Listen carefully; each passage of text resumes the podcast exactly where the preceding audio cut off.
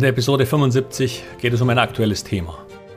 Es geht um die Gründe und Auswirkungen von Lieferverzögerungen und steigenden Logistikkosten auf die Wirtschaft sowie auf viele dadurch betroffene Unternehmen.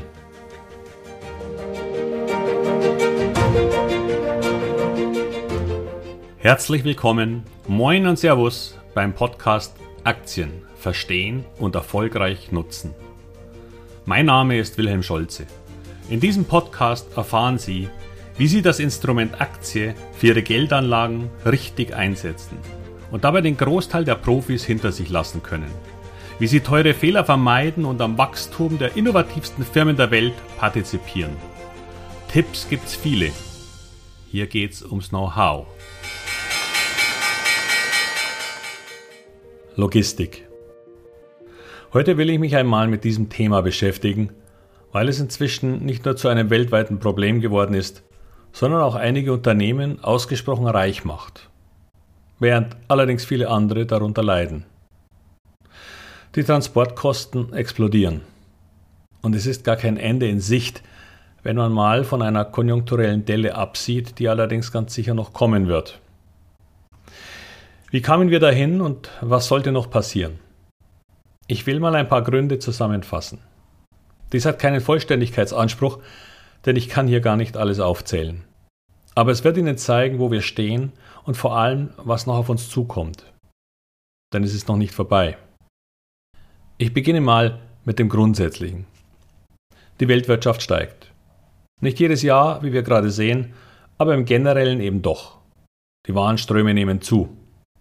Auch wenn wir uns zukünftig mehr Gedanken über eine gewisse Deglobalisierung machen sollten, weil unsere Abhängigkeiten von anderen Ländern, sei es China, Russland oder künftig vielleicht auch der arabische Raum als Problem erkennbar werden. Doch die Welt wurde komplexer. Viele Dinge sind aufgrund unserer beschränkten Ressourcen oder klimatischen Verhältnissen in Bereichen wie Rohstoffen oder Nahrungsmitteln bei uns in Deutschland gar nicht herstellbar. Die Welt ist im Tauschhandel. Kaffee und Obst aus Südamerika Metalle aus Australien oder Afrika, elektronische Geräte und Bekleidung aus Asien. All das gegen deutsche Maschinen, Autos oder Kraftwerke. Die Überkreuzverflechtungen lassen sich schon kaum noch darstellen. Die Grundidee der Globalisierung war ja keine schlechte. Sie ergab Win-Win-Situationen. Der eine hat, was der andere braucht und umgekehrt. Alles okay. Solange die Abhängigkeiten nicht zu groß werden wie wir im Moment gerade durch Russland sehen. Aber zurück. Bevor ich auf den Schiffsverkehr komme, will ich bei den LKWs anfangen und den Problemen, die hier schon herrschen. Auch wenn wir alle auf einer Autobahn von den LKW-Schlangen genervt sein könnten. Ohne geht es nicht. Doch was sind hier die Probleme? Zuerst hatte schon Covid eine große Auswirkung auf die Anzahl von Lkw-Fahrern gehabt. Viele kommen aus den geburtenstarken Jahrgängen und kamen langsam näher Rentenalter. Und Corona beschleunigte diesen Vorgang, so dass viel mehr als üblich den Job beendeten. Aufgrund vieler Beschränkungen sank sogar die Anzahl der neu Ausgebildeten und die Attraktivität scheint in diesem Job wohl ebenfalls nicht so groß zu sein. Doch nun kam auch noch der Krieg Russlands gegen die Ukraine ins Spiel. Tatsächlich kommen wohl Zehntausende von Fahrern aus der Ukraine. Die fallen nun aber aus, weil sie zur Verteidigung des eigenen Landes benötigt werden. Auch das führt zu einer deutlichen Reduktion von Lkw-Fahrern in Deutschland und Europa. In Deutschland trifft dies nun auch noch auf eine seit Februar 2022 geltende gesetzliche Änderung.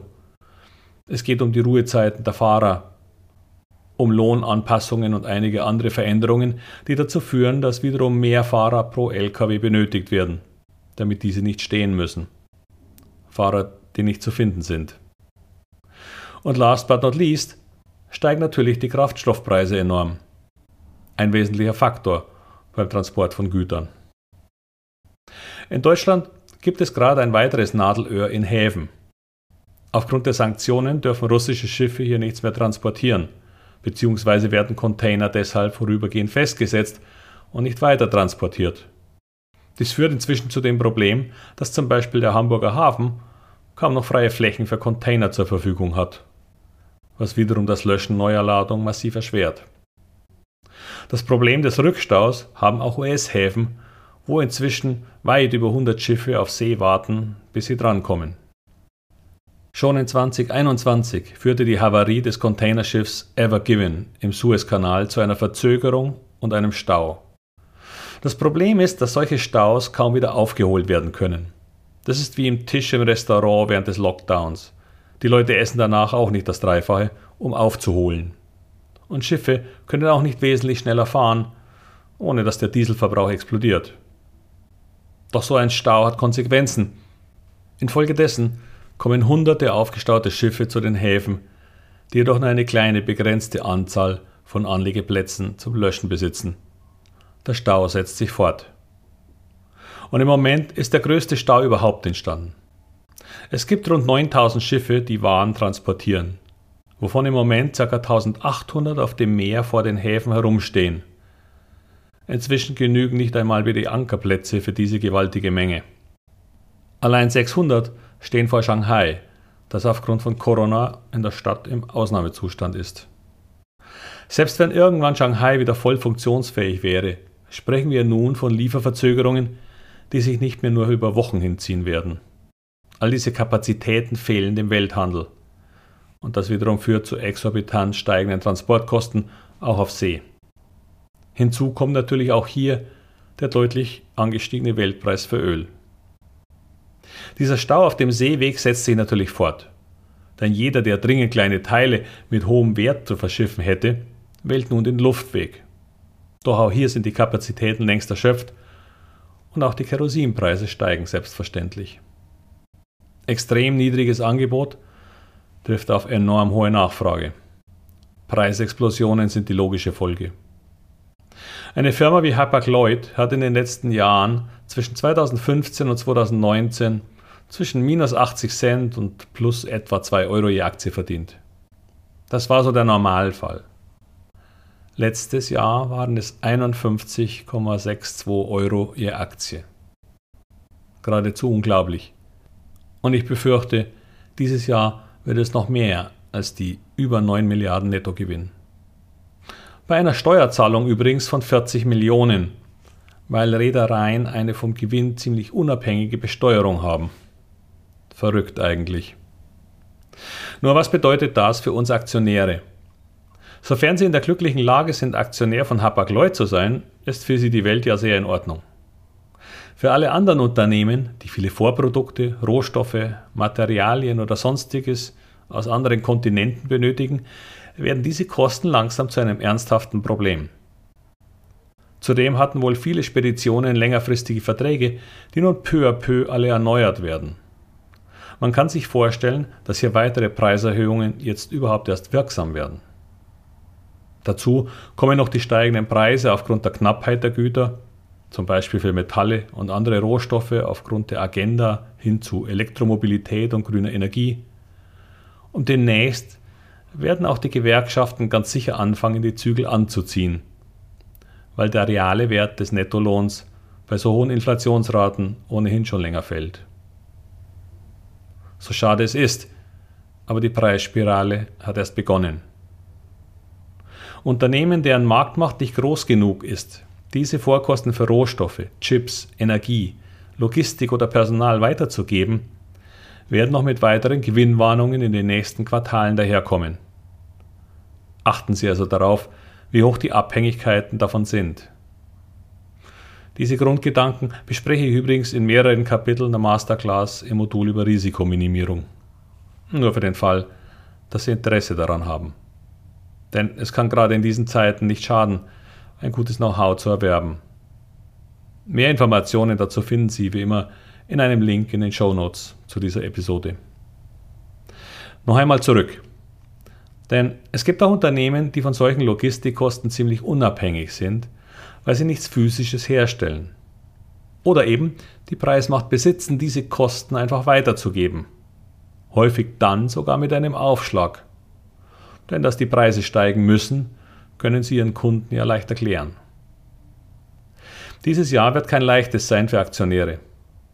Oft hört man am Anfang des Jahres von Fondsmanagern, Gurus oder sonstigen Menschen, die zur Erwartung befragt werden, dass es gerade in diesem Jahr wieder besonders auf die Selektion ankommt. Hier muss ich leider etwas schmunzeln, weil dieser Satz recht unsinnig ist. Es kommt immer auf die Selektion an. In jedem Jahr. Dazu gebe ich Ihnen kurz als Beispiel die Gewinner- und Verliererpaare der letzten Jahre. 2018 Gewinner Sartorius Vorzüge mit plus 37 Prozent. Verlierer war die Deutsche Bank mit minus 56 Prozent. 2019 Gewinner HelloFresh mit plus 201 Prozent. Verlierer Henkel mit minus 4 Prozent. Das war ein gutes Jahr. 2020 Gewinner nochmal HelloFresh mit 238 Prozent. Verlierer Bayer mit minus 33 Prozent, wobei in dieser Statistik irgendwie Wirecard unterschlagen wurde mit minus 99,7 Prozent. 2021 übrigens Gewinner wieder Sartorius mit plus 71 Prozent. Der Verlierer hier war Delivery Hero mit minus 23. Sie sehen die Spanne. 2022 übrigens Gewinner bisher Linde mit plus 23 Prozent. Und die Verlierer dieses Jahr sind der mehrjährige Vorjahresgewinner Sartorius mit minus 42 Prozent und gleich danach folgt HelloFresh mit minus 40. Tja, man kann nicht immer gewinnen, irgendwann ist Schluss. Das übrigens kurz zum Thema Buy and Hold der Episoden 70 und 71. Was Sie hier kurz hören konnten, zeigte wohl, wie groß die Spannen innerhalb eines Index jedes Jahr sein können und sind. Es ist dieses Jahr nicht schwieriger als sonst, auch wenn man Ihnen das manchmal vielleicht erzählen möchte.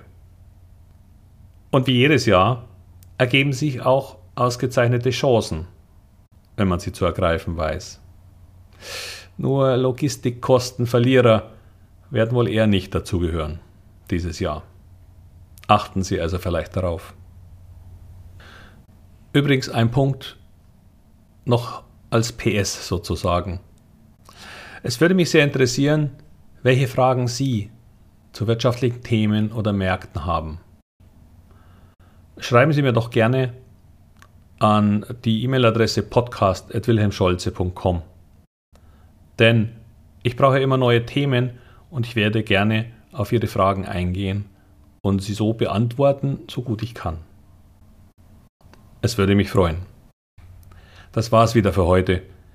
Wenn Sie diese Episode interessant fanden oder hoffentlich auch diesen Podcast, dann geben Sie mir doch gerne eine schöne Bewertung mit Kommentar, wenn Sie diese in der Apple-Welt tun können.